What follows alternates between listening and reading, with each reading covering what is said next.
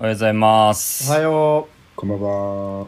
えー、お便りが来うそうです今回は、うん。えっと映画の感想も来てくれましたがそれ以外になんとこう番組全体のこう感はい想みたいな、ちょっと嬉しいお便りが一通普通来てるのでありがて先えにそちらを読んで、まあ、本編「エブリシング・エブリウェア・オール・アット・ワンス」は本編が始まってからその映画の感想も読みますはいはい。じゃあ、はい読みます。えっと、ラジオネーム、島のみかん農家さん。えー、ありがとうございありがます。とうございます。えー、ありがとう4人の時の会話のアンサンブルがいいですね。末永く続くことを心より願っております。応援してます。というメールです。ありがとうございます。ありがとう。えー、シンプル応援メあールでなんかありがとうございます。嬉しいですね。うん。細々とやってるラジオなだけに。ありがたいですね。うん。会話のアンサンブルだって。しかも4人ってアンサンブルしてるのいいです。うん。ね、ちゃんと4人の団体だと認識していただけている。4人でやってますからね。はい。末永く続く。はい。4人の時が、4人で。うん、いいってる言ってるもんね。確かに。うん。今日ももうすぐ、もうすぐ4人になるんで。確かにまだちょっと 今ちょっと3人なんですけどすねこううん。別のもうすぐ4人のアンサンブルが繰り広げられるので、一ちょ人が寝坊っとおしてしまっ待ちいただいてね。はい。うん。末永く続くといいいや、ですねまあ、末永く続けていきましょありがう。はい、ありがとうございました島のみかん農家さん、ありがとうございあますりがとうご。ざいました。そしたら今日はね、もう対策は使うのはい話で、ね、もう早速始めていきましょうか。はい。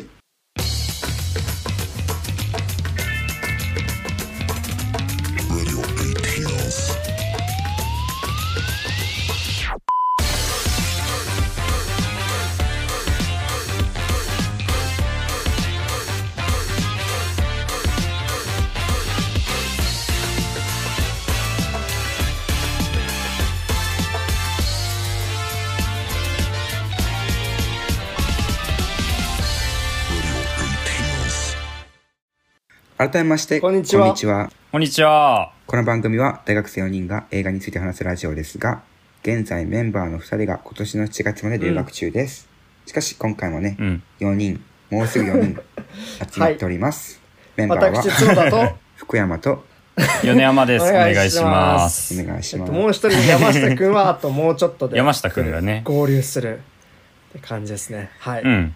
あっせんその予定です。朝9時らしくってね、早いですねそうだね。早起きを強いているので、まあ仕方ないっちゃ仕方ないんですが、さて、はい。えー今回取り上げる作品なんですが、えー、Everything, Everywhere, All at アットワンです。スそれでは作品紹介をお願いします。2022年アメリカ映画破産寸前のコインランドリーを経営する中国系アメリカ人のエブリンは突然夫のウェイモンドといくつもの平行世界かっこマルチバースにトリップする。全宇宙の危機を救うためにエブリンは立ち上がることになる。監督はスイスアーミーマンのダニエルズことダニエル・クワンとダニエル・シャイナート出演はミッシェル・ヨー、キー・ホイ・クワン、ステファニー・スー、ジェイミー・リー・カーティスらということでございます。はい。もう大評判ですね。はい。うんそうですね。もう去年の映画なんで、アメリカとかではもう去年公開されて、うですね。今アカデミー賞を席巻してるっていうね、去年のはいはい作品なんですけれども、まあ、やっと公開になったという日本はことで、3月日本では3ね、3月3日。でうん。まあ、待ちに待ったですね。うん。感じでね。日本だと3月の13かな、えっと、月曜日にあのアカデミー賞がこう中継されるんですけどもうそのアカデミー賞もなんか前哨戦とかはで一番し、あのー賞をもらってるし本物のアカデミー賞でもノミネートが一番多いってことで、もうだいぶこうなんだろう、うん話題を集めててで実際もう公開されてからもめちゃくちゃ評判が高くて、うん。なんかていう映画ですね。うん、ハリウッドでやるんですよねアカデミー賞のそうだね多分。だからワンチャンもしかしたら行って会えるかもしれないですね。ああ。ダニエル・クワンとかに。ミッシェル・ヨーとかそれぞれ来るでしょう。すごい。そうそうだね。福山はロサンゼルスなんだよね。ね、うんそうそうそう。留学先が、え。まあダニエルズとかに会えたらまたね。そうね。まあちょっと喋ってみようかなとサイ思うし。ンとか。でもあのレッドカーペットっていつもなんかさ、アカデミー賞の中継とかでやってるから全然可能性ありそうだけどねなんか、そうね。うん。あわよくば宣伝までできれば。宣伝？いいですね。あそうだ。QR コードとか This program is about your film みたいなそんな感じです、はい。したら、えーはい。雑感から話していきましょうか、えーっとじゃあメンバーはい。したらまず、はい。角田、えー、Everything Everywhere All at Once はい。あのー雑感なのでこうて結構ざっくばらんに話すとすごい面白かったです。あのー映画館で見て、まあ、2時間ぐらいかな？2時130分ぐらいあってどんな感じなのかなって見てたけどやっぱずっと展開も飽きずに見れて面白かったです、はい。でなんか結構まあ後でも詳しく喋りたいんですけどこうなんか平凡な人がこう実は自分はこう特別な使命があってそれを開花させていくっていう物語はまあまあ超王道ではあると思っていてただこう、うん。思い出した映画とかが「マトリックス」とかはすごい思い出してあので実際ダニエルズとかもインタビューで「うん。マトリックス」っぽいのをやりたかったんだよねみたいなこと言ってたりしてるっぽいんですけどなんかそういうこう超王道で、うんこう、まあ、マトリックスとかが代表にあるような、まあ、ハリウッドの、こう、大きな型というか、こう、王道プロットをすごい新しい感じでやってるっていう感じで、こう、新たなハリウッド映画の系譜になっていくのかなっていう感じに思ったりもしました。はい。まあ、というので、はいまあ、基本は面白かったねって感じで全然いいんですが、結構、まあ特に最後の方とかで、結構自分的にはこう納得ちょっとしづらいこうテーマというかこうメッセージもあったりして、まあ、そういうところはちょっと語はいってこう解消したりとかいろいろ提示したい部分ではあるのですがこうもやるところもなくはなかったです、ただすごい面白かったし特に映画館で見ると、うん。あの没入もできるしはいすごい楽しかったです。はいおすすめです。はいそれじゃあ福山。これはまはい。えっと、俺は、その、直感的に、感覚的に、うん。あ、もうこれめっちゃ良かったとか、俺の映画だ、みたいな感じにはならなかったんですけど、すごはい丁寧に作られてて、すごい良かったなって思います。あの、うん。今、すでに2回見たんだけども、うん。なんかまだ見れるなみたいな 見れば見るほどなんかすごいこの映画っていろんな良さが絡まってて、あの結構ちゃんと全部をなんていうのかなストーリーとかそのバースとか追おうとするとなんていうかマジで頭が追いつかないみたいな、ね。複層的な、はいはい。そうなってるからなんか俺うん的には見れば見るほど好きになれそうだなっていう感じです、うん。でしかもいろんな映画をはいはいはい。彷彿させたり、うんうん。とにかくカオスな感じなんで、なんでやっぱ何回か見 見た方がいいのかもしれないなと思ったりします、うんうん。で、うん。そうだねモヤモヤっていうかまあ最後の決着のつけ方とかはちょっと俺も自分が自分的にいいな自分的にその自分なりの解釈がちゃんとできてないとこがちょっとあるので、うんうん。そこら辺は話していけたらなって思います、そうだね。そうだね。やっぱり、はい。でもやっぱでも特筆して登場人物の描き方とかとにかくすごい丁寧なうん。うんうん描き方が目目立っててそれは本当になんか、うんなんだろうここ最近見た映画の中でそれに関してはすごい感動そこの丁寧さに関してはすごい感動しました。なるほど。はいはいはいはいはい。そんな感じかな。はい、したら山下。はい。遅れました。参加しました。今おはよう回ございます。初めて喋る。はい。うん。そうだね。そうだった。うん。うんえっ、とですね俺あの VPN を使ってみたんですね。はいはい。自分の位置情報を変えてでネットフリで見たんですよ、うーんあのうん。トルコの VPN に入って見たんですけどうん。ネトフリのあの言語がトルコ語か何もなしかになってて。へえおおあの字幕の言語が なのでちょっと中国語の部分が何を言ってるのか全然分かった分かってなかったんですけどでもあのあそうなるよね。うん、うん。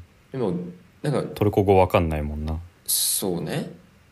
まあでもあの なんか普通に何言ってるか分かんないけどあの見てて面白かったです。おお、うん。そうなんだ、うん、あのなんだろう。ちゃんと言ってること真面目言ってるっていうかあの伝えようとしてるメッセージは真面目なことでもあるしでもなんか、あの、うん。変にすごいあの変にっていうかちゃんとコメディみたいなの入っててなんじゃこりゃって思思ってなんか普通に見てて飽きなかったです、うん。でなんか伝えようとしてるメッセージもなんかああなるほどまあ確かになって思ってね。はいはい。まあそれはあの後であの俺も話していきたいと思います。うん。はい、うん。いい感じですね。米山？はい。米山さん。はい。えーっとまあ俺はね試写会でうん。結構早めに見たんですけど、いつだったかあんま思い出せないですけど、えっと、前に見たんですけどもうその時は本当になんかねあまりにもおかしな映画なんですけどそのわけのわからない涙がめちゃくちゃ出てきうん。てそのうんすごい泣いた映画でした。なんであのねいや不思議な体験だったな。そのめっちゃな泣ける映画なのかわかんない。泣ける映画って言うと変ですけど、そのなんか泣ける映画って言うんじゃないんだけどそのなんかね画面画面の圧というのか映画のなんか映画に屈してしまう感じがあったね。そのクライマックスとか特に。うん。なんかもう理屈じゃなく、うん。理屈なのかもうへりくつみたいな感じでねじ伏せられてしまうような感動が俺にはあって。それで、うん。そうもう結構ふざけてる映画だしまあなんかユーモアが微妙に肌に合わないとかはちょっとあるんですけど でもまあそういうのは置いておくにしても、すごい俺は言ってることが響いてで、まあ、物語の表現としてもね結構あー好きだなっていうふうに思うのがあってまあなんかねそれた大作映画ですけど結構表現とかはめっちゃインディーズっぽい感じがあるというか。A24 そのだし。うん、そう VFX にもそんな頼りすぎないし、あと、まあ、カットの割り方で結構特殊効果っぽく見せるみたいなやり方とかは、あめっちゃインディーのやり口だなっていうふうに思って、うんうんでそういう感じでこのアカデミー賞に接近してるのもいいなとも思いますし、で何よりその俺のね一番あの障害ベストとしてる映画で「ミスターノーバディ」というのがあるんですけど、うんうんうあれと一緒のことを言ってるんですよね。うん。そうなんですよね。なんか今思うとあの映画ってマルチバース映画だったなと思い出すんですけど。うん、うん。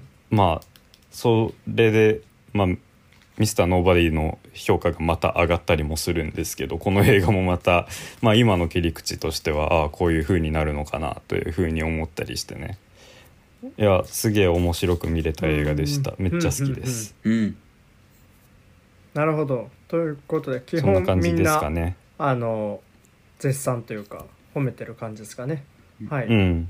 はい。あなんよかくできた映画、ちょっと訂正なんだけどなんか俺さっき登場人物の描き方が綺麗みたいな丁寧って言ったけどなんかそうですね、あのもっといい表現としてはなんかそのその主人公をあのうん。あの中国の方から来た移民はいのはいはい。家族において、その描き方がすごいなんていうかな言語の使い方とかそこら辺がすごい丁寧だったっていうふうな。そうだね。うん。ははい。はい、そういう感じです。はい。い、はいはい使われる言語がねそのまんまこう英語に置き換えてないっていうかこうあの移民家族たちは最後にずっと自分たちの言葉を喋ってるっていうのがね。うん。うんうんうん。うん。うんうん。じゃあお便り紹介はい。じゃあここから、えーと、お便りが今回2通来ていて、はい、まあ、ネタバレとか内容を含むば箇所があるので、そこからそのお便りを2通読んだ後えっ、とまるまるネタバレ感想を話していきましょう。じゃあお便りどうしよう。はい。はい。じゃあ1つ目俺読むので次誰か読んでください。はい。えー、1つ目がラジオネームサハルさんです。はい。えー、おうエブリシングはい。いつもありがとうございいつもありがとうございまます。はい。えー、エブリシングエブリウェアオールアットワンスですがなかなか面白かったです。マルチバースものといえば昨年見たサムライミとかいうバカが撮った映画が大嫌いだったのでかなり敬遠していましたが 杞憂でした。ああ結構共感しますね、私も。はい。えー 序盤から中盤の「マトリックス」をごちゃごちゃにしたような展開にかなり混乱しました。ストーリー自体はごく普通の家族の物語なんですが、カンフーアクションを織り交ぜたおかげで長い上映時間を退屈も尿意も感じずに楽しく見れました。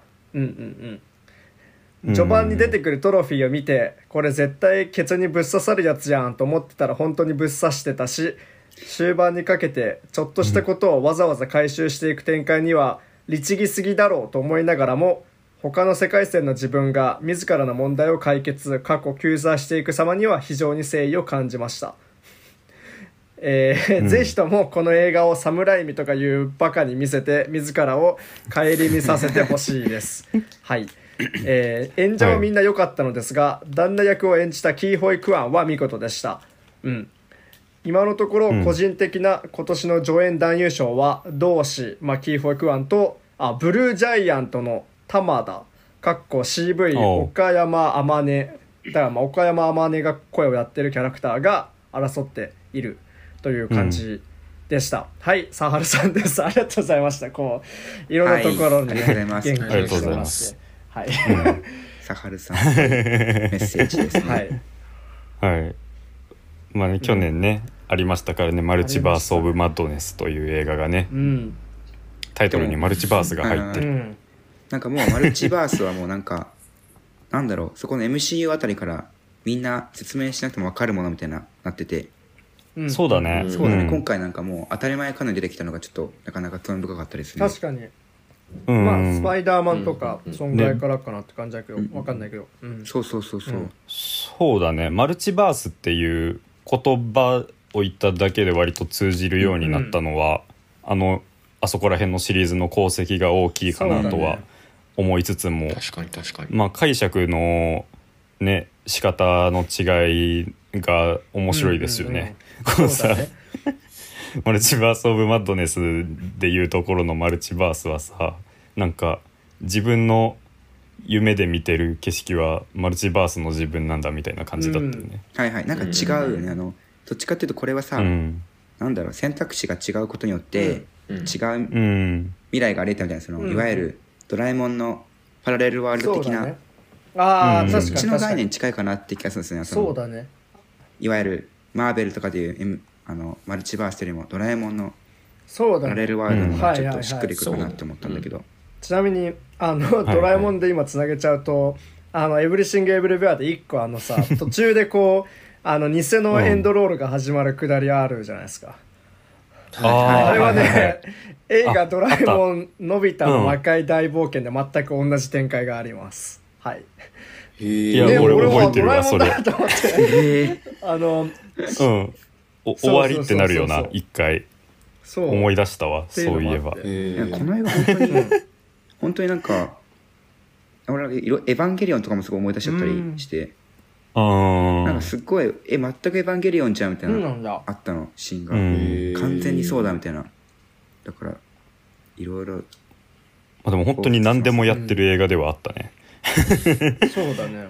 タイトルに確かにな。出ている通り、何でも感はマジである映画でした。ううん、んサハルさんありがとうございました、はありがとうございまありがとうございました。ありがとうございましたまた送ってくださいということで、えーじゃあはい。2通目、えーはい。読ませていただけます、えーラジオネームツイッターネーム IT アンダーバー K さん、ありがとうございます。つもありがとうございます。はい。いつもありがとうございます、はい。エブリシング・エブリウェア・オール・アット・ワンスということで、えーミシェル・ヨー、やっぱりすげえわが見終わった感想です、こんな複雑な役は彼女しか演じることができないでしょう。彼女は今年で還暦だそうです。円熟とはこのことです。この映画を語るとなるとマルチバースとは何を象徴しているかを語ることになると思います、現代を生きていくことの不安を表現しているとダニエルズ監督がインタビューで答えていました SNS の時代となり他者と比較することが簡単になってしまったがためにもしかしてあったかもしれないという後悔に我々はいつも悩まされていますまた注意の奪い合いといいますかコスパタイパが高くないといけないといつまでもせかされ一度に異なることをしなくてはいけない今いわゆるマルチタスクの時代です、このような時代はマルチバースという形でしか描けないのでしょう。また「マトリックス」みたいな映画を作りたかったとも2人は語っています。マトリックスは1999年に公開ですからもう四半世紀前となります、うん。そうか。そうか。そうでであの時に感じた時代を描いた作品だという興奮が蘇ってきましたさらに多元宇宙の元ネタはあれじゃないかと見つける楽しみがあります、あはいはい。女優編だけでもウォン・カーワイ監督の2046だとまず思いつきます。背景の人混みを早送りで撮影していました。キーホイ・クワンがスタッフとしてこの作品に参加していました。うん。またこの映画もあったかもしれない過去を描いていました、この監督の作品は大体こんなですよね。さらにえー、なんていうんだっけ？コンね。えっとあコンサトシか、さらにコンサトシ監督の「千年女優」と「パプリカ」が全体を通して参考にしているんだろうなと感じました、はいはいはいはい。元ネタの元ネタである溝口健二監督の「才覚一代女」で描かれた違う世界に引き込まれるところのカメラワークはそっくりです。へえそうなんだ。はい、うん。みたいな。ね。良くなかった点を2点だけ、えー日本に生まれ育ってた小なりとも漫画やアニメそして映画に触れてきた人らにとっては見たことあるネタや設定が多くあったため新鮮さがなかったかもしれません、ふんまたアクションを上手に撮れていないなとも感じました。うん。夫婦2人の年齢が年齢だけにド派手なアクションができなかったかもしれません、うん。おーなるほど。最後に春節が描かれていたことからこの作品もまた「スパイダーマン」でも言及した素晴らしきかな。人生のオマージュなんだと思っています。あーす。なるほど、えーそのことは中国の俳優中国の文化がアメリカ映画の一部となったとも言えます。うん、うん、冒頭での夫婦の会話が中国語に英語の単語が混じっていたものだったのがその証拠です、残念ながら日本語字幕では英語のセリフ中国語のセリフの違いを表現していませんでした、うんうん。そうだったねうん。さらに中国系アメリカ人がどのようにアメリカの歴史となっていったのかをコインランドリーで象徴していました、うん。最後に納税するとは市民となることです。このような視点からも今作がアカデミー作品賞にノミネートされたという意識が大きいと分かります、ということで、えーありがとうございます。はい。面白いですね。ありがとうございまうんうす。んうん。そうだあの春節描いてましたねあの。うんうん。うんうん。ね。であれが結構映画の中の節目になる、うんまあ映画というか物語全体を通して一つの節目になる感じは確かに素晴らしきかな。人生のあのクリスマスだっけ？そうだね。はいはいはい。と近いところがあるよね。そうだね。へうん。いはい。旧正月か。そうね。うんうんうん。結構でかい、うん。アメリカではやっぱりなんか多くを占めるうんうんうんうん。中国系の人とかがすごいお結構いろんなイベントあったりして大きなイベントですもんね、っうんうんうん。ていう。うん。確かにだから旧正月だから結構中国人の留学生の友達とかはこう大体あのその1月日本でいう1月の終わりに帰省してこうなんか家族と過ごすみたいなそういうのね。結構やったりしてるから、そうだよね、うんうんうんうん。うんそうだね。ね。あとなんかマルチタスクの話とかしてたけどなんかまさにさマルチバースがマルチタスクになっちゃう瞬間のシーンとかあったじゃん。その、エブリンがその同時に2つのバースに介在する状態になってしまっはいて片方ではウェイモンドと話しながらもう片方でははいはいはいはい。あの確定申告の話聞かなきゃいけないみたいな。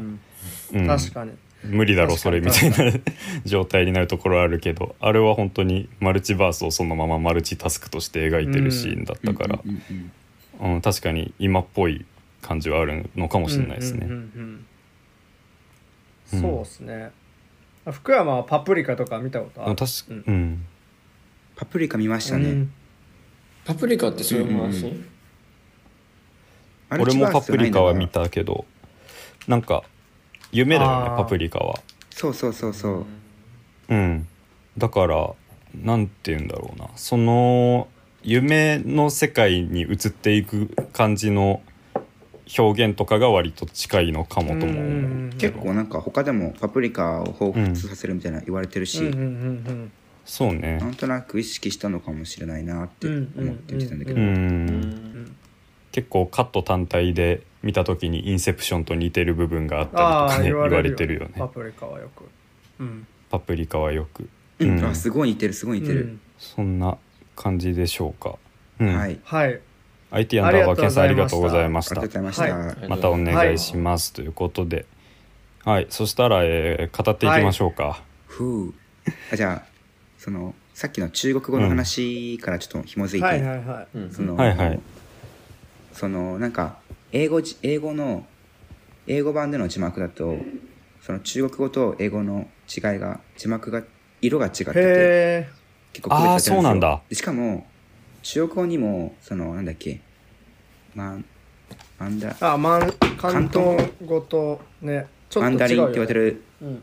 広東語とはいはい。カンタニーズって言われてる北京語うん。2個あってうん。でそれが日本字幕とどう反映されてたかわからないけれども、うん。そのイブリンがゴンゴンお父さんに話しかける時は、その北京語を使ってて、うん。はいはい。でエブリンイブリンとウェイモンドはマンダリンを使ってるのだから多分おそらくがゴンゴンゴンゴうンん。とイブリンの家族は、はいはいはい。その北京語を話す地域で育ってウェイモンドはマンダリンで育つ育った地域。でんマンダリン語を話す地域で育って、うん。うんところでその結構すごい言語を切り替えててなんか。そうなんだ。あえゴンゴンに聞こえないように切り替えたりとかそういうところはいがすごはいいはいなんかはいはい。いちいちやってるんですよ。それがすごいなと思ったり偉いなそれは。あと、うん。はあ。ねえ。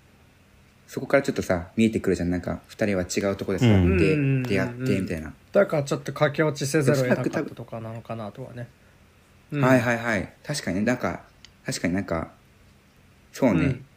ゴンゴンに認められなかった結婚、うん。最初は、うんうんだもんねあれは、うん。そうそう多分。でしかもイブなるほリンはどねそう、うん。どっちも喋れるんですよ多分、うん。イブリンはどっちも喋れて、はいはい。でゴンゴンも多うん。分どっちも理解できるような感じだったけどもやっぱりイブリンとゴンゴンが話す時は北京語を話すみたいな、うん。そういう細部がしっかりしてて、素晴らしいうん。でジョイ、うんそう。でジョイもさうん。ジョイだけそのなんだっけなあの生まれ育ち生まれわかんないけど、まあ、育ちはアメリカ、うん。だからうん。アメリカの今の若者のその価値観を受けて育ってるけど、うん。親はそうじゃないみたいなところがあって、うん。そういう入れ違いとかやっぱりさ親は第一言語が英語じゃないくてでも、うん。あのイブリンは第一イブリンじゃないわジョイは第一言語がイン英語とかと英語ってところもなんかすごい。俺が今さカリフォルニアにいるんですけど、うん。すごい耳の多いはい街、はい。うん。結構周りの、うん。なんかすっごい多いのがお父さんお母さんは生まれ育ちは中国とか韓国とかだけども、うん。うそんの結婚してからアメリカ来てだからその生徒友達自体はアメリカで生まれ育ったけどうん。親は違うみたいな人が多くって、うんうんうんそれをすごいなんか目の当たりにずっとしてきたことをこの映画の中でやっててなんかうんうんうん。そこに俺は、へー。おーってなりましたね。う、んなるほどね、うん。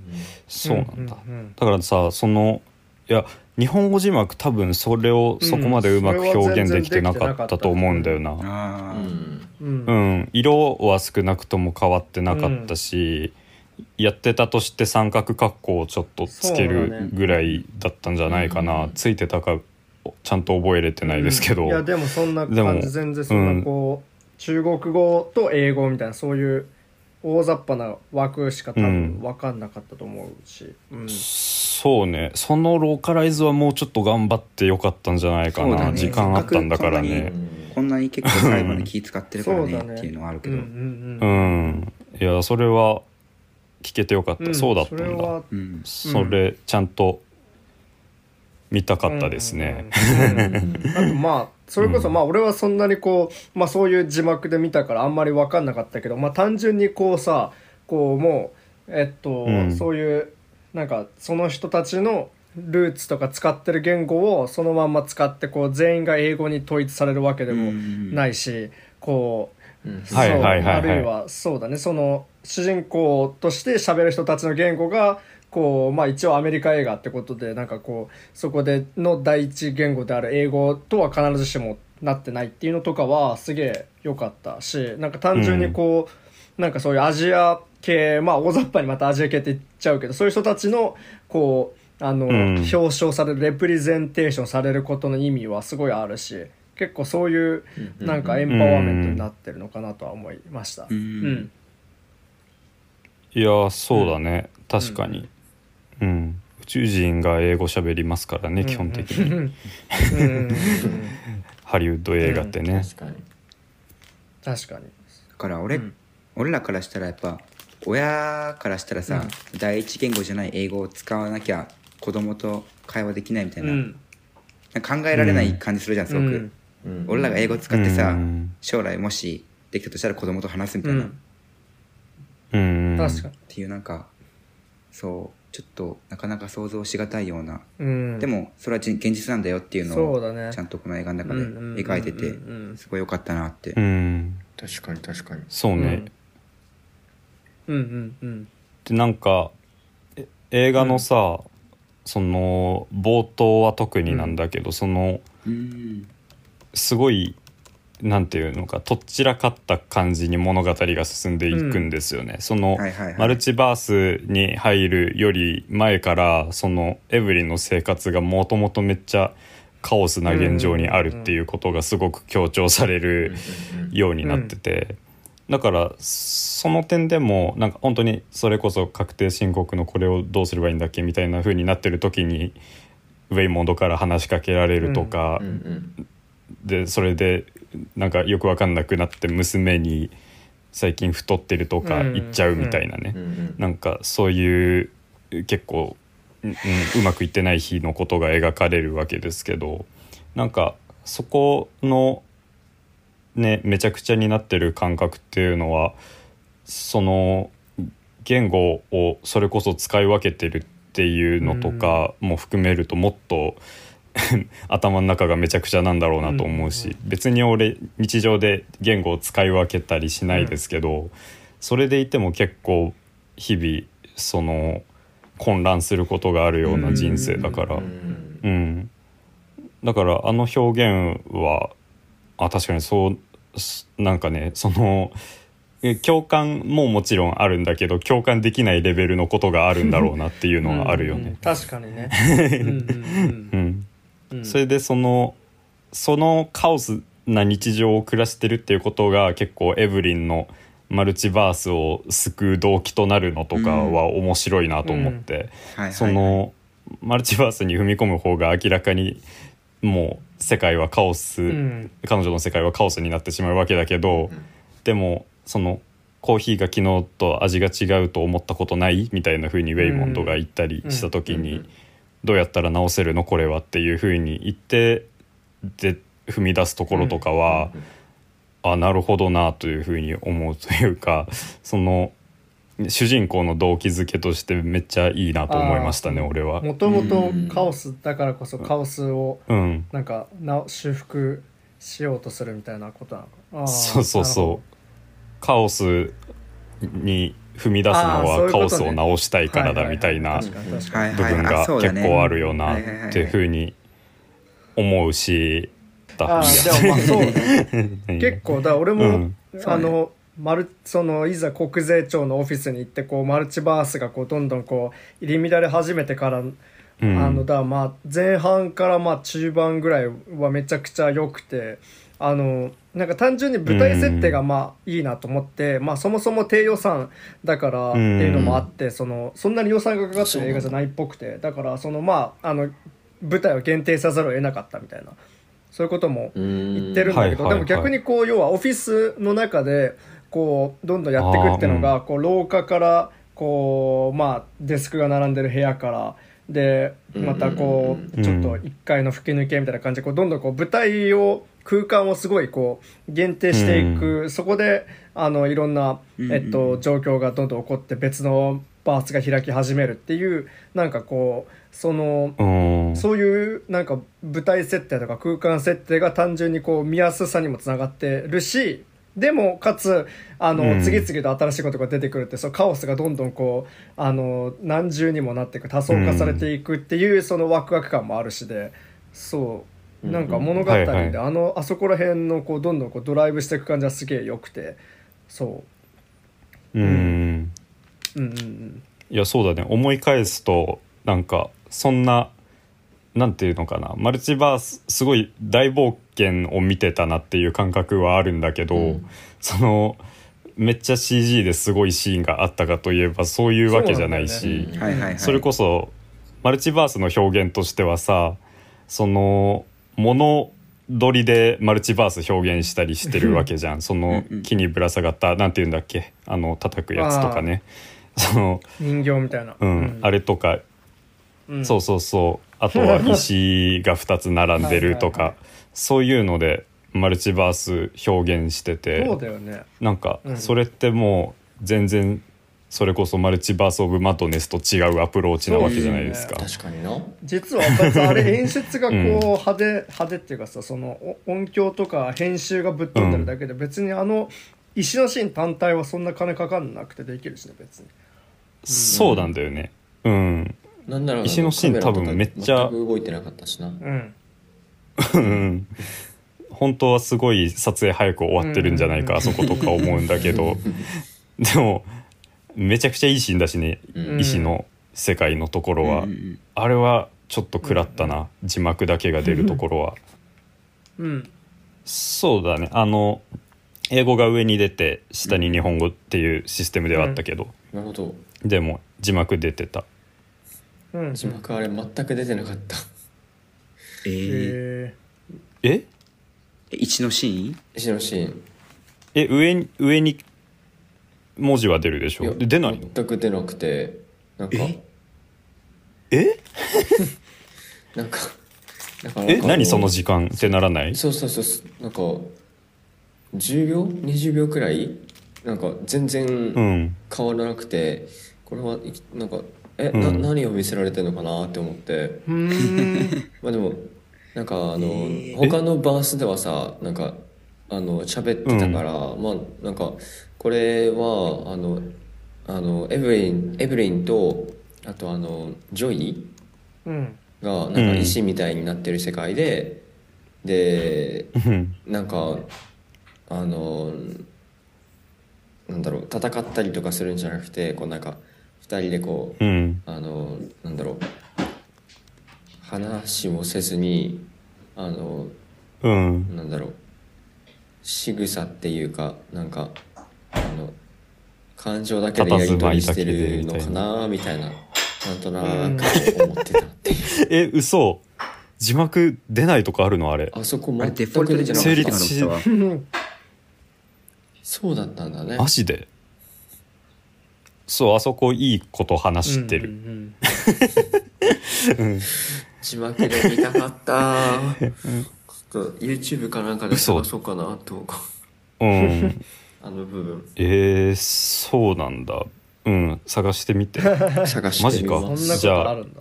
マジで無音の石の切り返し見てたんだ。そうだね。まあ無音ではあったけど俺らも。うん。なんかいきなり無音の石しか出てこなくて。あでもこれあなるほど、うん。あのあの二人が石みたいにあのかたくなになってお母さんと娘でなんかあの平行線をたどってる、それのなんかあのそれを具現化した世界なのかなみたいないろいろ考えて見てた。あ独自の解釈で見てたんだ、はいそうですね。そうか。うん。あそこはちゃんとねセリフが文字で出るっていうシーンなんだけど、うん。そうか。でもねなその表現とか結構すごかったうよな、ん。だから一個一個のバースの金のかからなさは、うん。それが結構そのインディーズのやり方だなと思いながら、うんうんうんでそれでいてリアルだなってめっちゃ思うしね。う、ん。あとそのやっぱりその一個一個のバースをさこうまあマルチタスク的にというかさ、こうあの一つのバースで起こってる会話とか出来事を描く編集と別のバースで起こってる会話、出来事を描く編集がどんどん交差していく。それによってもうなんかこうどんどんこうカオスになっていく面白さだと思うんだけどそのそれが要はさ、うん。マルチバースの新しい表現なのかなと思いつつなんかそもそもそのマルチバース表現ってこうこう映画にすごい相性がいいというか、まあ、その主に編集にめちゃくちゃ相性がいいのかなと思って、そのなんだろうな、うん。こうさこう なんかその映画の編集の話とかってこう、まあ、自分はなんか時々授業とかで聞いたりするんですけどこう要はさこうなんか映画のその,、そのショットをつなげていくのってなんか2つの要素があって1つはこう一個一個のショットをどう描くかみたいな部分でそれはまあそのそれぞれのショットのなんかこうえなんか照明だったり演技だったりカメラワークだったりいろいろあるんだけどっていう部分とうん。同時にこうそのショットをどうつなげていくかだからこうどうつなぐかとどう見せていくか一個一個はっていうまあその2つの要素があるよみたいなことを言うんだけど、そのまさにこう、マルチバースってそのどうつなげていくかがすごく面白くなってくるっていう映画だと思ってて、はい。その自由なつなげ方、普通だったらこう、まあ、物語のに沿ってつなげるとかこうちょっと階層をつなげるとか、ううんん、なんか何でもいいけどそういうなんかいろんな編集がある中でその別の世界をなんかババババってつなげていくっていうアイデアはそのマルチバースアイデアによって一個編集がまあそれも別に今まであった編集のこう別のバリエーションの一個かもしれないけどそのなんか映画の文法に一個別の項目が加わったと思ってはいはいはいはい。だからうんマルチバースは映画にめちゃくちゃ相性がいいのかなって思ったりもしてたし。なるほどね。で実際ジョイもなんか途中でこうなんかこういろんなものをつないだものの寄せ集めにつ過ぎないんだよみたいな。こうなんかぐなんか一個一個選択して番はつないだだけですようんみたいなこと言ってたと思うんだけど、結構それ見てあ映画そのもののことを言ってるなってちょっと思ったりもして、まあ深読みではいはいはいはあるんだけど、ああなるほどね。うん、はいはいちょっとはいそこ面白かった。そういうことか。うん。確かにね。そうなんかまあすごいよくできてるんですけど、そのなんかシーンのめちゃくちゃさで言うと、すごいまずい出来の映画にも見えるぐらいの感じがあるというか、なんかそのカット飛ばしすぎだろとかその混ざりすぎだろみたいな風になっちゃうぐらいの混ぜ方をしてて、だからそれは確かにそうだよね。そのなんかうまくやれないとそのめちゃくちゃになっちゃう感じは確かに映画とマルチバースうん。似てる部分だよな。うんうんうんうんいパーツの寄せ集めだから確かに。どっちも。そうですね。だからうん。単純に視覚体験としても超面白かったですねやっぱり。うん。はいはいはいはい、うん。そうだね。結構人によってはさ受け付けなかったって人の中にはそのなんか結構レビュー見るとなんか本当に受け付けなかった人もいるみたいでさ、あへ例えばそのほうほちょっとなんか急に SM 道具出てくるのが嫌ーだとかああとなんか マルチバースうのん。マルチバースの描き方がやっぱりその結構突飛だから、ううん。それがちょっとうん。ハマんなかったって人もーいるし、うん。なんかそういう点でやっぱ受け付けない人もいるけど、うん。それくらいぶっ飛んでるっていうことですよねやっぱうり、ん。うん。そうだ確からなんかさ俺そのそういう道具が出てくるみたいなのもそのなんだろうな。まあ普通にさ、まあ、マルチバースで何でもありだからってそんなん出して笑わせようとしてるけど笑わないですよみたいな、うん。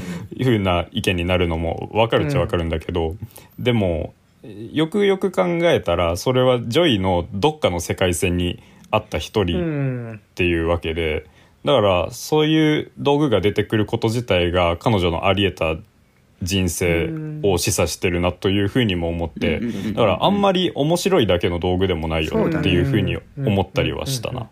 うん、結構あそこに意味が詰まってもいるよなというふうには思って。なるほど。だから、うん。そうそうそう。なんかジョークの一つっていうわけじゃないなうんとも思いましたね。確かにあとそのなんだろうな。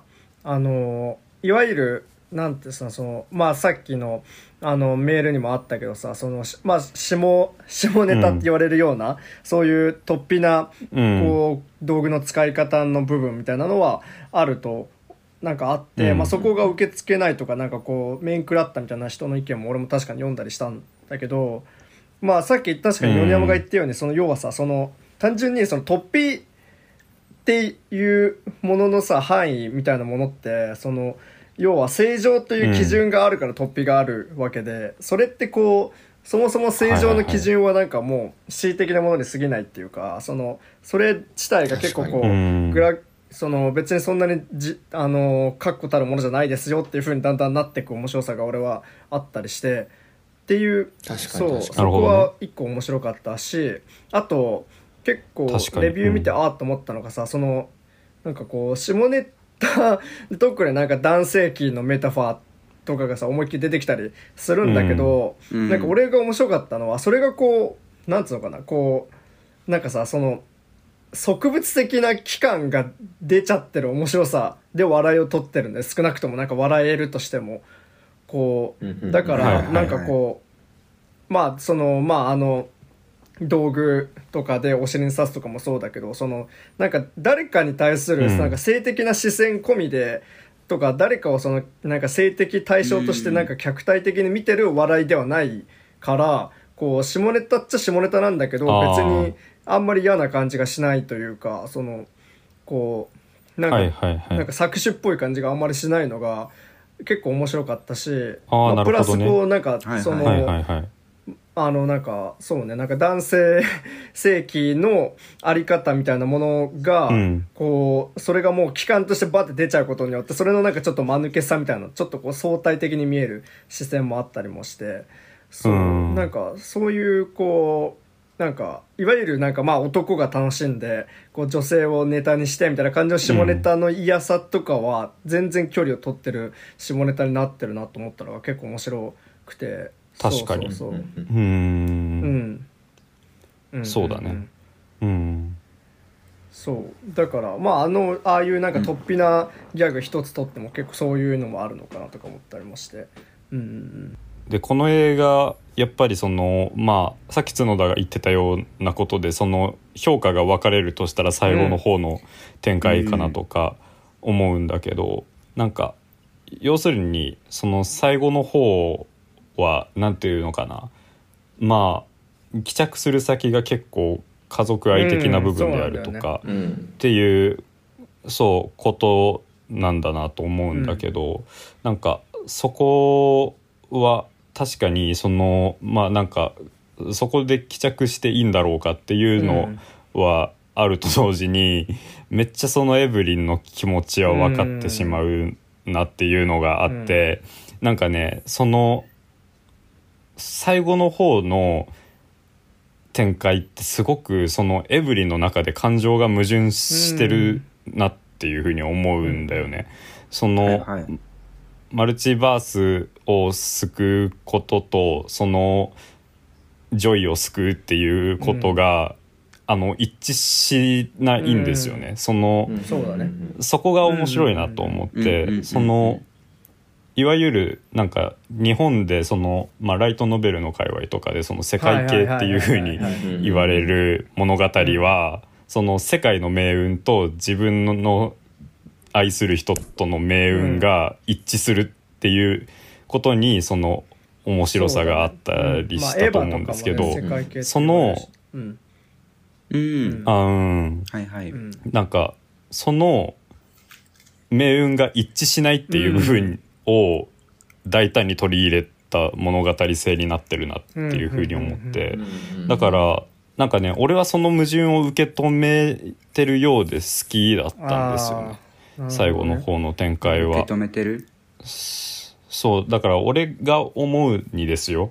そのなんか愛愛人を愛するっていうのってさそのなんか相手のありのままを受け入れるっていうことなのかなとか思うわけよ、うん。だからうんその相手のありのままを受け入れる相手がありたいと思うようにいさせてあげるっていうことが愛なんだとしたら、最後エブリンはジョイを引き止めずに、ただ黒いベーグルの中に引き込まれていくのを見るだけになるのかなと思うんだけど、うん、だけど捕まえようとするんだよね全部のマルチバースで、うんうんその愛する相手のことを、そう。それって絶対誰しも抱える矛盾だなというふうに思うというかそう。なんか愛することが相手のた相手をそのままでいさせてあげることだとしても、うん。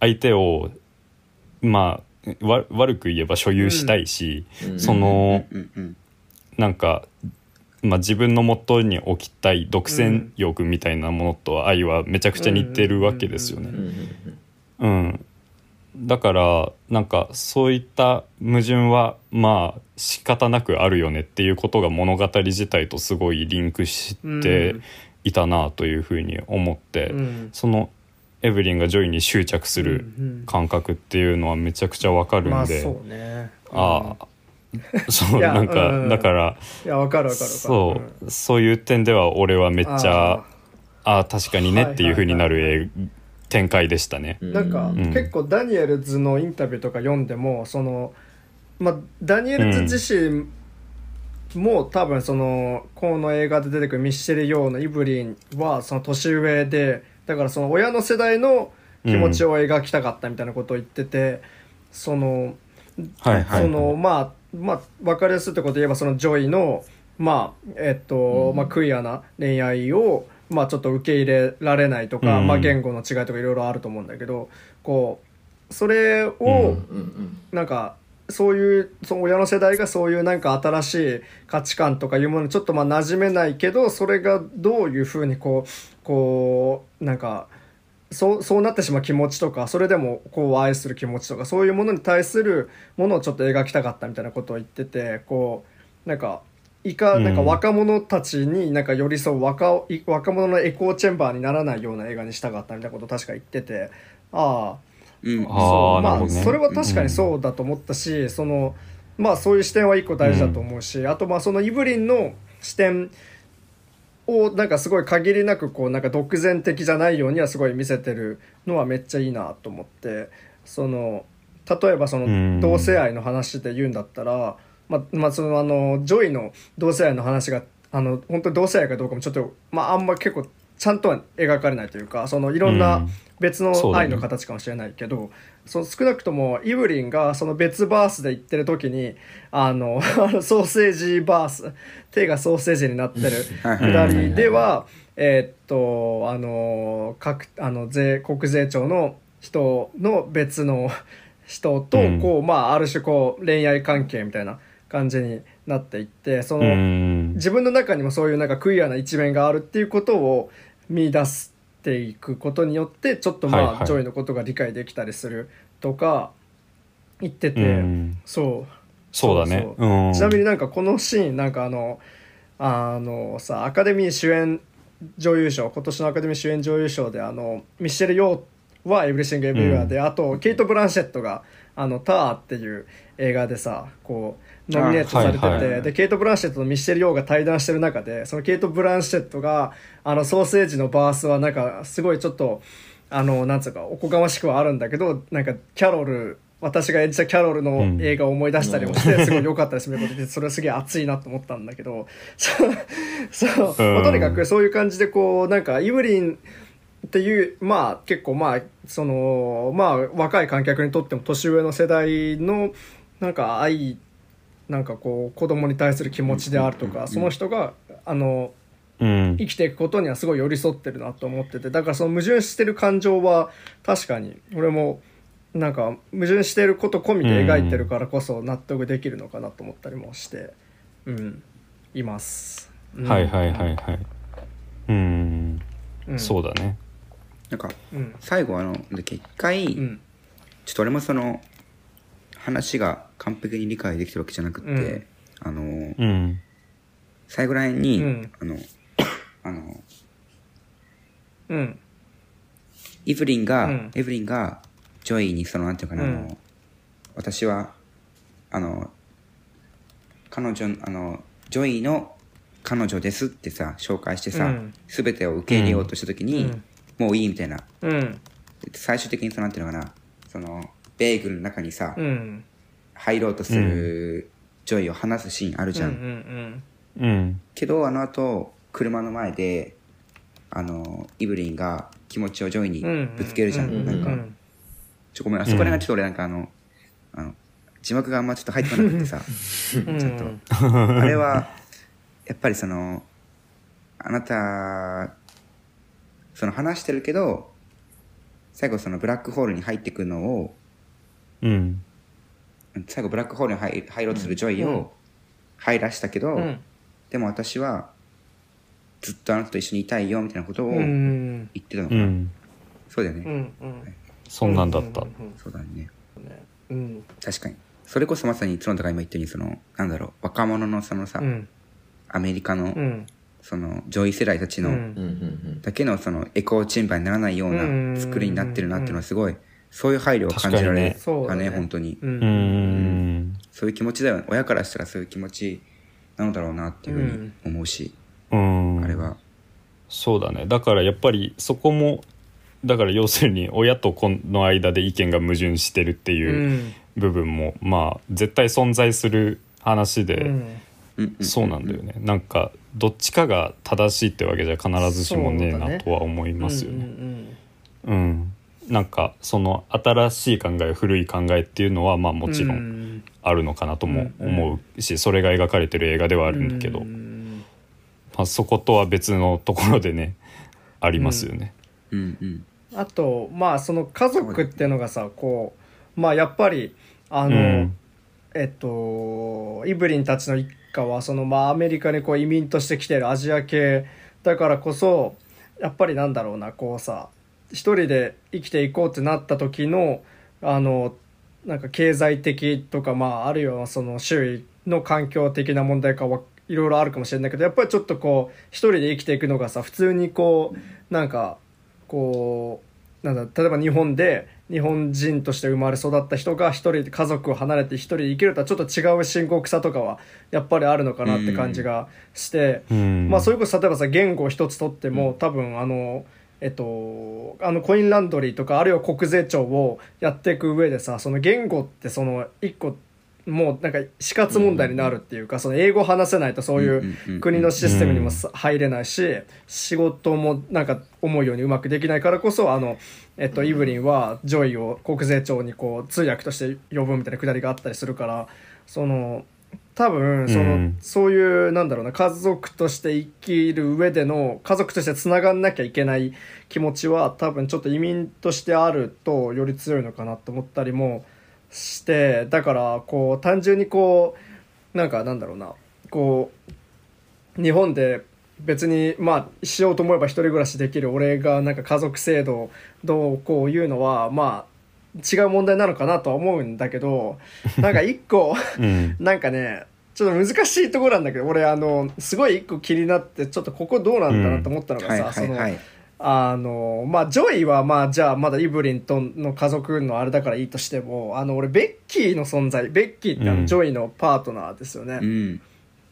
が結構俺はい気になって、単純にベッキーってそのなんかこの映画を通してさそのあんまりこう,、主体性がほぼ描かれないじゃん。なんか彼女がどう思って生きてるかとか、ね。こうどういう、うん。なんだろうなどういう気持ちかとかさいうのって結構うん。なんかほ俺は少なくともなんか全然わかんなくて最後の最後までわかんなくて、うん。あのすごいちょっと嫌な言い方すればこう物語の都合によってあのイブリン一家から排除されることもあれば最後物語の都合によってなんかなんとなく丸く収まったからみんなもベッキーもいないよみたいな感じになるようなキャラクターにちょっと俺見えちゃってではい。はいなるほどね。でさその、はいはい。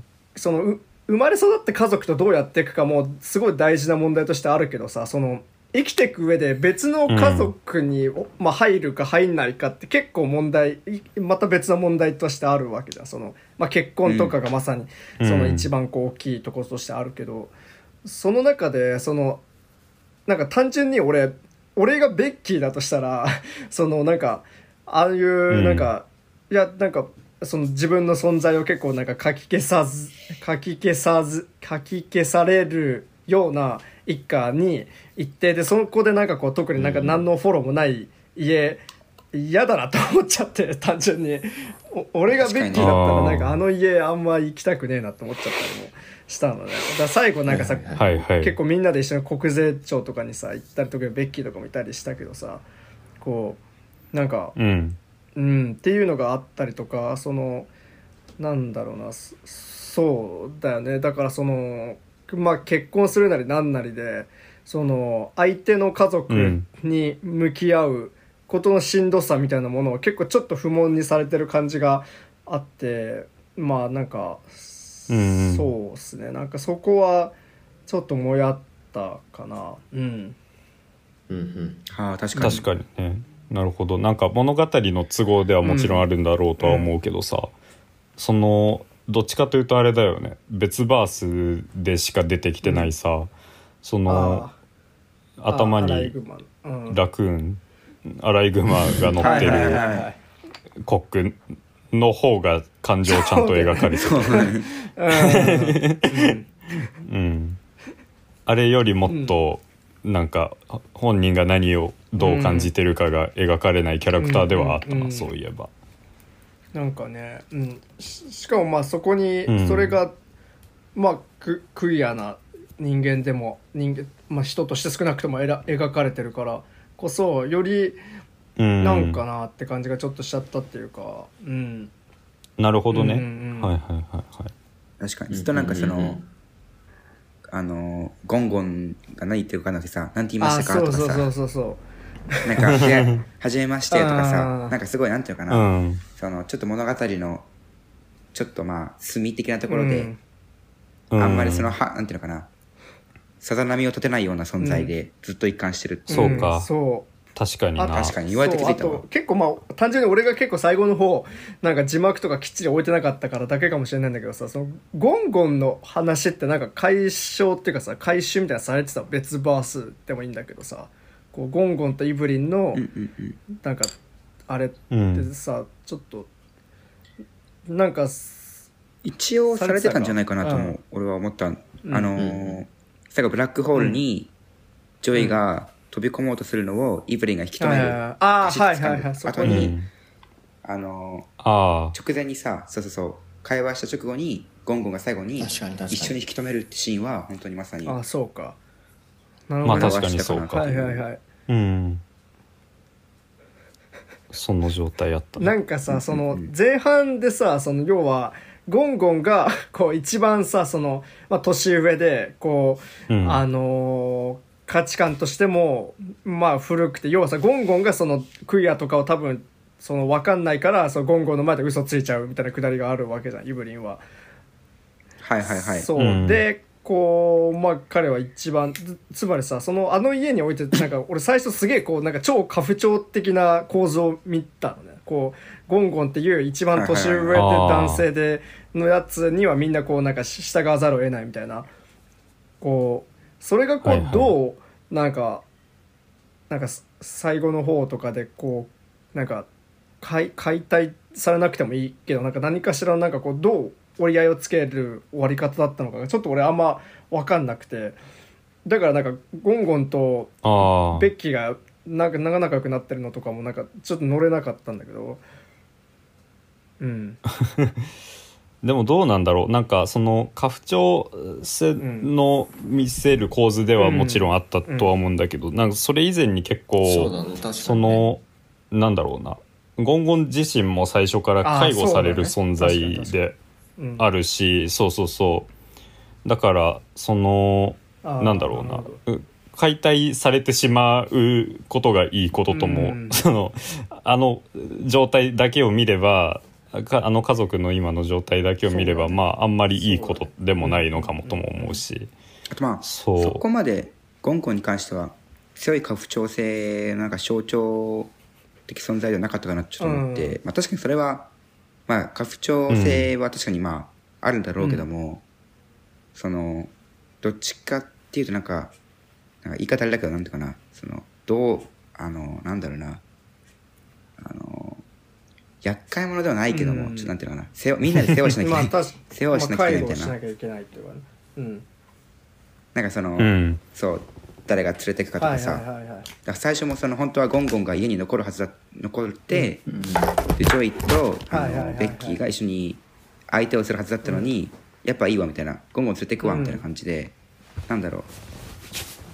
なんかゴンゴンはそのなんだろうかなイブリンが気を使使う相手として描かれてるのかなと思って、うんうんうだんからその側面が強いかなっていうふうには思った。家父長制の象徴的存在っていうのもはいはいはいはい。はいはい。そういうことか。そうね。確かに。まあそうね。なんかまあ絶対権力者ってよりはまあ確かになんか車椅子に乗乗ってこうなんかこう介護せざるを得なか介護を必要としてる人ではあるしまあそれは別バース言ってもそういう視点はずっとあったから確かにそういう見ればそうか確かになるほどって感じですね。うんうん。うん。うん。そうね。でそうだな。あのミミスターノーバディの話したいんですけど。あの映画ってその俺の生涯ベストの映画なんですけど、そのどういう映画かっていうとその人生のそれぞれの選択の全てのパターンを全部記憶してるおじいさんが回想して話すっていうストーリーなんですよ。そう。それはまさにそのうん。まあうんうん。確かに今やるとしたらマルチバースになるんだろうなっていうふうに思うストーリーで、だからそのマルチバース全部をなんかもう一つの人生として記憶してるおじいちゃんが出てくるみたいな感じの映画ではあるんだけどなんかそうこのなんかこのエエブエブの映画に関してはさ結構それをカオス、うん。な切り口でその全てが混ざった状態で出てくるっていう風にやってたんだけど、あの映画は、まあ、ストーリーをなんか、まあ、樹形図とかにしてみたらちょっとカオスに見えるかもしれないんだけどそのね一つのなんか物語の流れとしてすごく綺麗にまとまっていた映画で。うんそうそうそう。だからまあなんかその作り方はすげえうめえなって当時感心した覚えがあるんだけど今逆にそのまあだからなんだなんつうんだろうな。なんかねそのそれこそそのミスターノーバディって結構ね映像がすごいんですけど、その写真の中に入っていくとか鏡の中に入っていくとかをすごい普通にやるようなそそれによってその人生の違うパターンを表現するだとか、っていうようなことをやってるタイプの映画だったわけだけどなんかその映画の力をまああんまりやらずにそのインディーズ的なカットの割り方だけでまあカオスでもいいから映画を構成していくっていう風に今回なってたのは、ああそうかなんかこういうやり方がもうできるようになったんだなっていう風に思ってそう。でまあ言おうとしてることは本当に一緒で全部の選択が正しい選択だったっていうようなことをミスターノーバディの中でも言うんですよね。だからその全自分の人生全通り肯定するみたいな姿勢はすごい、うん、俺は好きで人生の指針にしているので。ね。うん、そう。だからまあなんつうかミスターノーバディのなんか別バースではミスターノーバディがこの映画だったんじゃないかみたいないいね。ふうに思えたりしてね。うん、ミスターノーバディよりかは分かりやすかったよね。あうん、そうだね。うん。えそのミ話スターノーのバディは、うん。複雑性ってことともなんかテーマ的なことが伝わりやすいかみたいな話？話的に？そうだな。なんか分かりやすさ。なんかねミスターノーバディって結構ラストの展開があれどういうことだったんだみたいな風にはいはいはいはい言われる、うん、映画ではあるんだけどまあなんかねそのなんか映画の構造的にも結構その伏線が回収される映画っていう風に思う人が多いみたいで、まあ、最後うん回収されるとかは特にないんだけどそのねなんつうのかな。あれもあの面白いのは「ミスターノーバディって、まあ、全部の人生を肯定する映画ではあるんだけどその最終的にその主人公のおじいちゃんがその一つの世界線にだけいた女性の名前を言って終わるみたいな風になってるのね、だからその全てを肯定する姿勢とそれって矛盾するように見えるじゃないですか。なんだけどでもそういう執着ってやっぱりうん。あるしなんかそれは別に間違ったことじゃないなというふうに俺は思えて、なんかそのまあ執着をある意味ね美化する映画なわけですよね。あー。エブエブもそのミスターノーバディも。はいはいで、はい。まあ美化するって言い方があんまりよく聞こえないかもしれないけど俺は結構いい意味でこれを捉えていて、そのうん。なんか美しくなんかあまり美しくないことを美しく見せるっていうのは、うん。結構そのまあ詩人の仕事だと思うんですよ。そう。うん、あまりそれが肯定するっていうことだなとも思うし、だからそういう点で、うん、どちらの映画も俺はとても好きになりました。執着を美化するっていうのはなんかその、なんだろう。執着してるよって綺麗に言うみたいなことなのか。そのあうん。なんかだからそうだね、その例えば禅の思想とかだと執着を捨てなさいとか言うじゃないですか。仏教とか。うん。でなんかまあそういう超然的な姿勢っていうのはまあ理想だしで実際そのなんだろう。愛する人に対して何もしないっていう姿勢って、そういう感じがするじゃん、うん。執着を捨てるっていう、うん。でもそんなできできなくないですか、みたいなことを言ってくれるのってなんか俺は結構救われるものがあるなっていうふうに思うんだよね。うんだからまあ正しくないかもしれないけど、肯定してくれる美しいものとはしてくれるみたいなことって大事だなというふうには思ったりして。なるほどね。ああそうかそうか。なんかさ結構そのうん。ありえたかもしれない系だと俺ララランドをちょっと思い出してそのあまーあララランドラスラスララランドのラスト10分ぐらい だけどまあその今もうすっかり離れちゃった人ともしかしたら結ばれてたこう現実を妄想するっていうかすまあそういう夢を見る。が違っていたらっていね。そううそうそうそう。って感じで、でもまあラランドは最終的にそういうのもあったかもしれないけどまあ今こう互いに離れてるのも別に悪くないよねって感じで終わると思うんだけど、うん。まあそうか。エブリシングとかまあ俺ミステノーバディ見てないからちょっと分かんないけどまあそのなんかうん。掴みに行くってもえいいやんって感じっていうかそういうことも肯定する映画ってことか、なるほど、うん。そうだね。なんかそうそうそう。掴みに行く捕まえに行く、まあ捕まえに行きたいという気持ちだけはあるみたいなね。うん。なるほどね、うん。はいはいはい。そうそこを否定しまあでもそれはララランドも割とそうじゃそうだよね。なんかうんこうだったらちょっと良かったのにがにじむよね、うん。あの10分間は。うん。うん。そう。そのまあであのそうそのシーンがすあの映画で一番綺麗だったなとも思う。うんからなんかだからそれもまあある意味一つ執着を美化する姿勢なのかもとも思うけどな。はいはいはいはい、うん。そう、うんまあララランドはあんまり俺刺さってないですけど見返したら好きなのかもなとか。うん。そんな感じかそうだね。あとまあそうなんかいわゆる、うん。さいわゆる人間らしさっていうか人間のなんていうかな諦めきれない気持ちとか。はいはいをさっきうん。まあ描いてるみたいな感じの話を今してきたけど、他に思ったのがうん。その、結構そのこの映画で重要なベーグル、はいはいはい。もう全部を詰め込んで、うん。もうどうでもいいやってなっちゃうみたいな。そうそう。あのえあのまあ、ニヒリズムとかさ。一応確認なんだけどあのベーグルっていうのはなんかブラックホールみたいな感じ？でなんか全てを吸そいう込んでだね。まあでも全て無にキスっぽいような存在だったよね。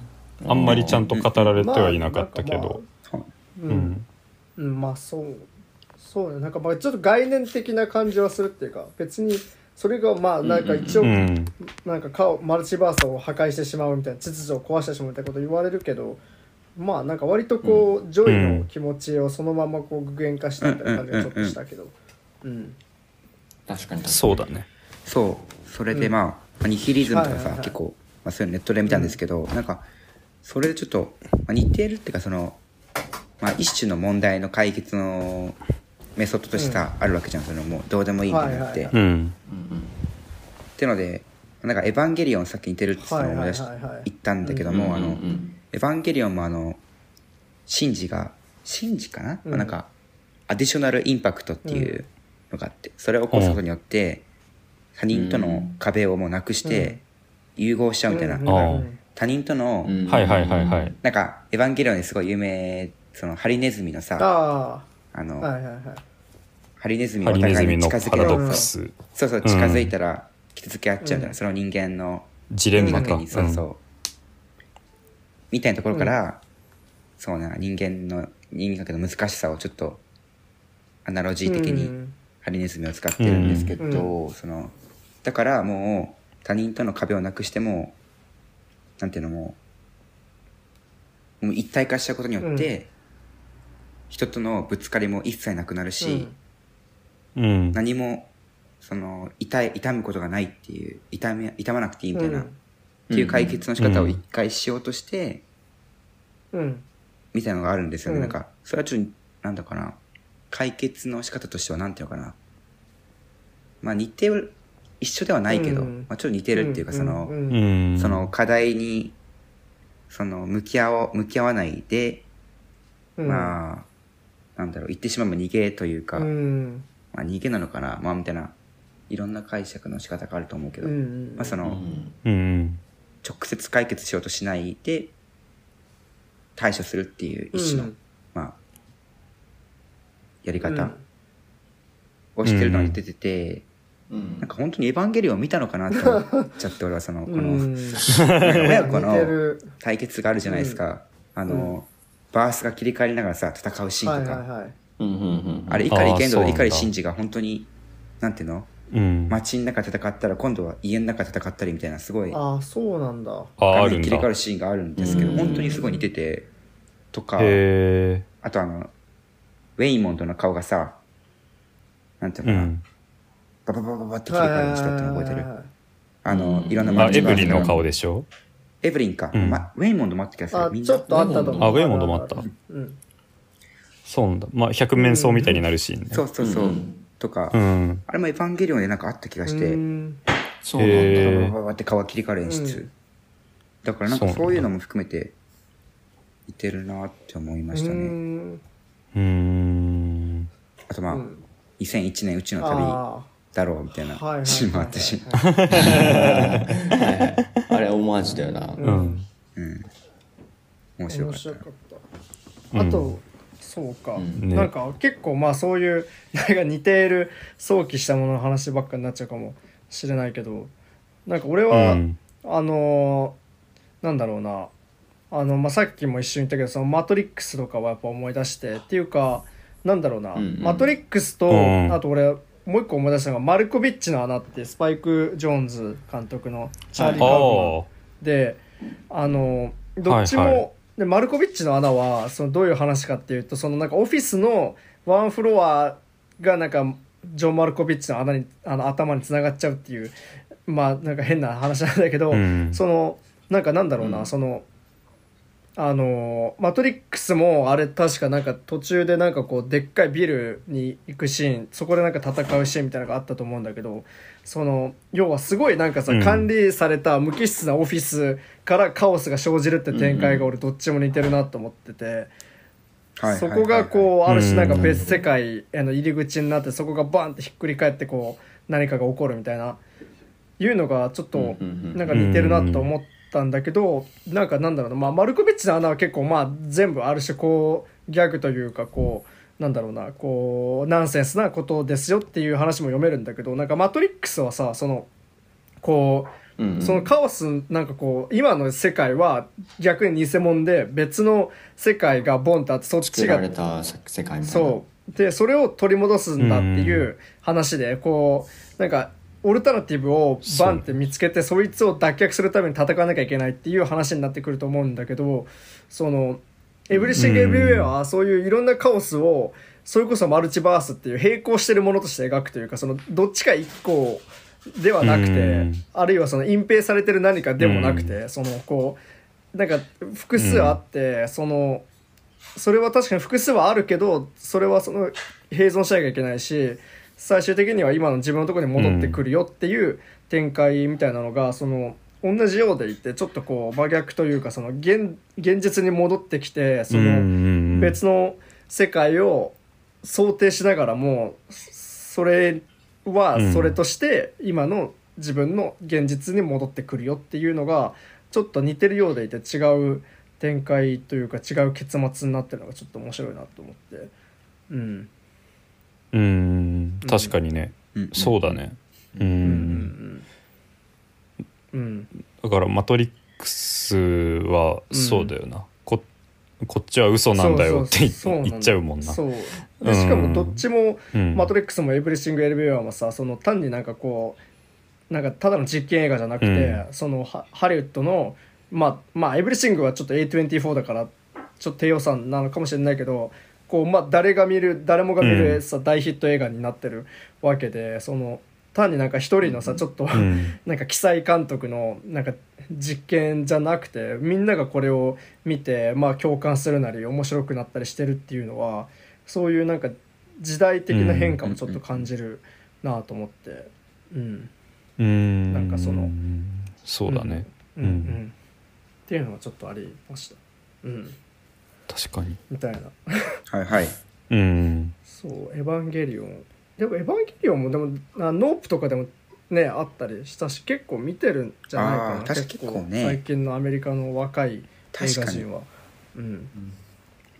そうかもね、となんか、あの話変わっちゃうんだけど、うん。なんか大丈夫、うんいいよいいよ。なんか言いたいことある人いなけれいいばあの、まあ、サントラあが良かったっていうのはあるんだけどそのアクションシーン、うんアクションシーンで音楽が流れるシーンがあってあの。オフィスの中でさ。あ戦うはいシーン、はいなんか一時期ちょっと前にラジオ18で扱ったんですけどあのキングスのあたりでアクションシーンにとりあえずノリノリの音楽を流しとけばいーいやみたいな。ミスターノーバディちょっと多くねみたいな話をしたの覚えてる？あそうそう。あ言ったな、うんうんポップミュージックとアクションシーン掛け合わせるやつ。そうなんかキックアスあたりはなんかまだ斬新でよかったけど、うん。だんだんなんかもう作業的になってさ、うん。なんか。今一番ダサいってミスターノーバディの時になって。すげえでかいそうそう。ん、まあなんかあれ最これ近見ないなって今ややこしくなってるけどお最近のあのアクション映画のミスターノーバディです。えーっと。そうこれはラジオ18で扱った方、えーっオーデンカボディかな？ークが出てる方あのあえーっとはい。そうそうそう、うんうん。うんうんそうそうそう。あで俺の生涯ベストって言ってるのはジャコ・バンドルマルっていう監督のやつで西部劇のやつじゃない、そうはいはい。そう。ね。あったな。そう。はい。ごめんなさい、はい。まあ紛らわしいからねちゃんとね確認しとかないとね、はい。そう、あ、ちょっと前ラジオ18で使ったはい。ミスターのボディミスターノーバディ。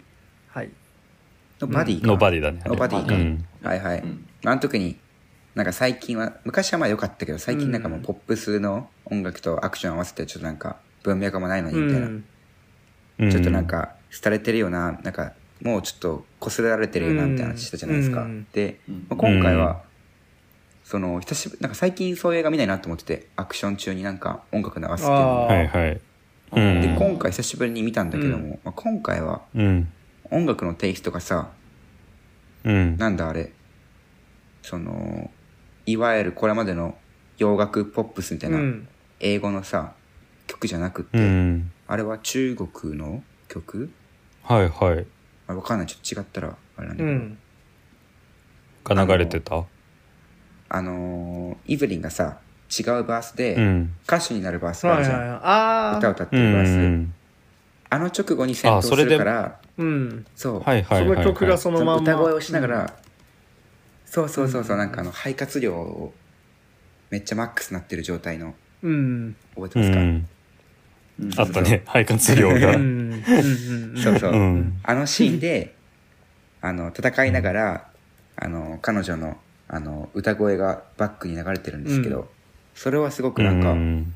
なんだろう。音楽とアクションシーンのミックスの仕方としてすごい良かったかなって思って、うん。ちゃんと文脈もあるし、そうだね。なんかこれまでの英語圏のポップスとは違うテイストの音楽を流して一見合わなそうな感じの曲を流しながら戦うっていう。はいはいはいはいはい。すごいこの映画でハマってたのが良かったなって思いました。うんうんうんうんなるほどね。確かに。うん。なんかそう。ねそうか、ん。そのなんか別の国の曲使ってみたいなことで言うと、ブレットトレインも戦闘シーンで麻倉未稀が流れるみたいなえのがあったんだけど、うん。そういえばなんかそれもなんかねあれだよねキングスマンのあのダサさとかと別だなって思う、はいはいはい。ダサいんですけど、うん。そのなんかうん。別の良さあったなそういえばっていうふうに思い出したわ。うんうんうんなんかそうね。あとまあそのアクションで言うとさ、うん。そのまあミッシェル・ヨーなんてそのまあベテランアクション俳優でまあうん。なんかマーシャルアーツ、なんかこうあのまあアジア圏の柔術とかクンフーとかを結構映画でやってた人、うん。まあ俺ちゃんとあんまりミッシェル・ヨーの昔の作品とか見たことないからちょっと分かんないんだけどまあエブリシング・エブリワとかでもクンフーをなんか並んでるシーンとかがあったりしてだからその、うん。そのなんかアクション自体がさそのいわゆるこうなんつうのなんかそういうキングスマンとかそういう系であったようなこう、はいはいなんだろうなああいうまあキングスマンはちょっと違うけどまあなんか8711以降ジョン・ウィックシリーズ以降のなんかああいうガンアクションとかとはもっとまたちょっと違うなんかこうなんだろうなきっちり大義として見せてくれる感じが俺はなんかしたのは結構良くてそのうん一番最初にアクション見せるの多分キーホイ・クワンだと思うんだけどあの警察とやり合うところとかで。あそことかもうん。なんか思いっきりこうなんだろうななんかああいうキングスマン的なこうある種こうか過剰さがポップになるようなそういう感じのアクションでもなくて割とこうしっかりこう落ち着いてなんか一個一個の技を見せるとか足をちゃんと上げるとこ見せるとかそういうなんかこううん。決まった決まってるショットを連ねていく感じとかは結構よくてなんか確かに新鮮なアクション。まあ俺がちゃんとそういうの見てないだけかもしれないんだけど。うん。そういう感じはしたかな。うんうんそうね。アクションシーンは、うん、うん。最後の方の全員に優しくしてあげるアクションとかね、出たね。新しく、うん。そうだね。なんかあの敵を叩きのめすんじゃなくてなんかハッピーエンドをみんなに見せてあげるっていうのがなんかすごいうん。新しいアクションシーンだったよね。キーホイカンのねなんかあの感じはよ良かったですよね、なんかなんつうのかな。そのうんうんいわゆるヒロイックなキャラクターじゃない、うん彼がいろんなんていうのかな。その一番最初に出てマルチバースの存在としが乗り移って出てくる時はさ急にめっちゃ頼もしくなる感じの、あのギャップもまた面白いっちゃ面白いんだけど、その一番最後に、まあ、元の一番うん。エブリンが知ってるはずのウェイモンドが出てきた時に彼がまあ頼もしいというのとはまた別なのかもしれないけど、みんな優しくなろうよっていうすごいシンプルなメッセージを言ってくれるのはうん。なんかいいなって思いましたね。そのそうん、ウェイモンドのキャラクターは本当にすごい良くてだから彼はそうなんですね。どのバースでもすごいうん。利他的に動いていたみたいなことが指摘されたりもしてたんだけどあの彼のセ優リフはしさが動機なんですよね。うん。彼のセリフは結構あれですよね。あの特に今何が起こってるか分かんない時は特にその時こうん。そ優しくしようよってセリフはなんていうかその混乱が起こってる時にヘイトクライムとかがうん。起きるうん出る人現状をちょっとなんかをなんか思い浮かばせるようなセリフで。うん。はいはい。そういうのがはいはい。優しくならなきゃっていうのあそうそうそう、うんうんうんうんうんうんそうね。やっぱり優しさが大事なんだよなって思わせられるっていう、うんなんか最終的に優しさとかうん。愛とか独占欲とかみたいなものが織り交ざった着地をするのが俺はこの映画の好きなところでしうんうたけど、ん。なんかこういうこんななんかあのへんてこなことみたいなやってるけど最後の着地点はこうしっかりなんか愛は世界を超えるみたいな。うん。なんかしっかりしてるのがいいよね。ううん。んなんかそうね。うん。愛か。なんかな。結構愛なんかね、うん。この映画自体はさその愛はさっき言った独占欲とか結構こうふわなんかなんつううんななんだろうね。その愛みたいなもののまあまあ単純に言えばなんかこうふ多層性みたいなさ別にこうシンプルに肯定されるものでもなかったりするみたいな、こういうものをうん。描いててだからなんかなんだろうな。俺は結構映画見てそれをなんかこう結構ひ引きずった部分としてあるというかこうまあ確かに愛とか思,、まあ、思いやり優しさも大事だと思うけど、大事だしなんだけどなんかなんだろうな、こうななんつうのかな。そのんなんだろうな。まあそれこそまあさっき言ったベッキーとかの手に引っかかったからこそ逆になんか、うん。その愛で全部を包摂しないでこうベッキーとかあるいはまあジョイはちょっと家族とのつながりがあるから分かんないけどああいう人たちがこうもうちょっとこう自由になんなら一人でも生きていくような感じのことも考えちゃったりしたからこうなんか優しくてみんな一緒にハッピーみたいなそういう映画にはなんか俺は少なくとも見終わったとあんまそんな感じになんなかったから。うん。ううんん。まあ難しいんだけど、うん、なるほどな。まあそうね。なんかすごい単純なうんハッピーエンドではないなっていうのは思う、そのうんやっぱり矛盾してるうん。っていう点は結構強調してたんじゃないのかなっていう気はするけどな。うん。なるほど。ちょっとあの字幕なしには終えきれなかったところがあったね。そしたら。まあそれはそうだろうね。石の部分何もセリフ知らないんだしね、また YouTube で見てください。見ます。うん。ああとこれ全然あんま関係ないんだけどダニエルズのねうん、ミュージックビデオであバトルスっていうバンドの「マイ・マシーンズ」っていう曲のミュージックビデオがめっちゃかっこいいんでえー見よ見てくれたら嬉しいです。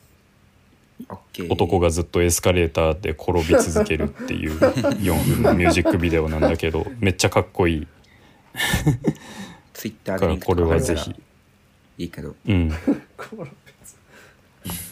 なんかスイサーミーマンもなんか俺うん。結構前に見たからあんま思い出せないけど、おまあ結構似たような,、うん。なんかおならとかをなんか割とあの臆面もなく使うあらしいね。ギャグとかはうん。まあ単純にそういうとこもあるし、ううん。あれもすごい変な映画って言われてたよね。うん、公開当時、うん。でもスイサーミマンは確かにちょっと変なんだけどやっぱりまあそうインディーズ感がどうしてもあってこうまあい万人受けはしないだろうなって感じがちょっとするしたんだけど見た時は。こう思ったよりやっぱ奇抜なだしこうあんまりこうストレートな感動とかもそんなに描かないから。そう。でも今回は割うん。とそのダニエルズの作家性がこうだいぶまあポップな感じで誰が見てもある程度面白い映画になってるっていうのはいいなと思ったし、まあそれなんかあのうん。ルスト兄弟がプロデューサーとかに入ったこともあんのかなとか思ったりもしたけど、うん、ああう、うん。んねルスト兄弟がいるの面白いよな、そのマーベルでマルチバースとかを多分築き上あげて、ね。まあ、築き上げてきた人たちなのかわかんないですけど多分そういうことをやってた人が、確かに確かに。あこういう映画もやるんですね。って思って、はいはいはい。うん。だからもうなんかねマーベルはもうあのやり方で行くしかないような気もしちゃうんだけど、うん。もうあらゆる版権をうん。ひっくりい返すような、うん。なんかまとめちゃえる便利な道具としてのマルチバースっていうのはまあしょうがないんじゃないかなっていうふうに思いますけど、うんうん。アメコミ映画化なんで、でもマルチバース映画多分これからもっと出てくるよね、うんうんうん。なんかねうん。新しい一個の形態として出てくるような。そうだね。そう多分一つのもうジャンルになるんじゃないかな。SF のうん。一ジャンルみたいなうん受け取られ方になるんじゃないかなと思って。うん。やっぱなんかこれは。描き方としてこう利用価値が利用価値？利用ってなんなんだろう。利用価値が高いっていうか可能性がいっぱい。利用価値高いって嫌な言い方だけど、最悪だけど、うん。うん。うんなんていうか可能性は感じるよな、マルチバースそうそうそう。いろんな可能性があるから、うん。うん。そうだね。すごい未来あると思います、うん。あとまあジェイミー・リー・カーティスとかがエブエブの。あの、うん。俺はそうあジョン・カーペンターのハロウィンのまあしで多分出てきた人だけどその人が今も一線で活躍してるのは、まあハロウィンのリメイク版とかも出てるけどすごい嬉しかったりしました。はい。みううん。ん。うんうんうん。ジェミリー・カーティスはあれだってね。自分のそのままの姿で出させてくれるなら出るっていう条件付きで出たらしいですね。あそうなんだ。うん。しそうだからなんか下着とかはつけないしみたいなことをうん。はいはい言ってた、はいそうお腹も出したままやるけどっていうふうな、その条件でうん。うん付きで出ますよってダニエルズに言ったらしくてそれもいいなと思いました、うん。結構多分ハロウィンのリメイク版とかだとバリバリこうアクションとかすままあ今回もしてたけどまあなんつうの？こそうだよね。んそうそうそう、うん。確かにそういうことか。なるほど。うん、当時は結構その多分ハリウッドの求めるかっこいうん。いスキニーなね女性みたいなイメージを押し付けられてきた人だったんかなと思うけど、うん。うん。ううん。ん。いいですね。でも今回こういう風に活躍してくれたのはね、嬉しいことですよね、うん。はい。そんな感じですか、そんな感じでしょうか。はい。うん。じゃあ「エブリシング・エブリはオール・アット・ワンス」でした、はい。いやなんかよかったな。なんかやっぱ話よかったそうだね。いろいろ思い出すとこあった。うん。うん。うん。はいはい。ね。ちょっとまた見たい映画だな、これは。はい。したら、えー次回扱う映画決めますか？あ次回どうこれはまた後で決める？あと決めよう。またこれもツイッターとかでうん。SNS で告知した方がいいかもしれない、そういう感じで。はいはいやります。まあまたね。フェイブルマンズがねえっと、エブエブと同時公開だったんで、ままあ扱うかもしんないし、他にもまだ扱えてないあはい。やつね「エンパイア・オブ・ライト」とかいろいろありますしすでに公開になってる新しいやつもあるんでしょう多分。まあまた SNS で告知するんではいはいはい。確認しておいてください。お願いします。はいしたら、えーエンディングいきましょうか、はい、それでははい頼ますそれではエンディングです。この番組はリスナーの皆様からのお便りを募集しております。映画の感想や番組を聞いて思ったことなど何でも構わないのでぜひ送ってきてください。今回みたいにね、映画の感想、扱う映画の感想もそうだし、うん番組の感想も、はい、すごい嬉しいです。ありがとうございます。はい。いや嬉しかったですそうねありがとうございますはえーありがとうございますメールアドレスは、ラジオ 18s.film.gmail.com です。18s の部分は 18s でお願いします。また、ラジオ 18s という名前のツイッターアカウントには、ダイレクトメールや番組専用の Google フォームのリンクが用意されていますので、そちらからお便りを送っていただいても結構です。皆様からのお便りをお待ちしております。お待ちしてますハッシュタグラジオ18でツイートしてくださると公式アカウントからリツイートしますのでぜひご活用ください本当何でもいいですなんかたまにね、なんかその番組聞いて思った感想じゃないこととかもツイートしてくださっててそれもちゃんと見てますのではい。お願いします。そうなの？そうなの？はい。そうです。ありがとうございアットマークラますジオ18というインスタグラムではサムネイルも公開しております。はい。ということで、はい。あの次回取り上げる作品は SNS でこうあの随時ね、はい。情報をね更新しますのでお待確ちししてください。ます。はい。お相手は えー、私アルファバースの角田と。アルファバースの福山と。指がソーセージの山下と。ロックバースの米山でした。バイバイ。またねまたねあとはバイバイ。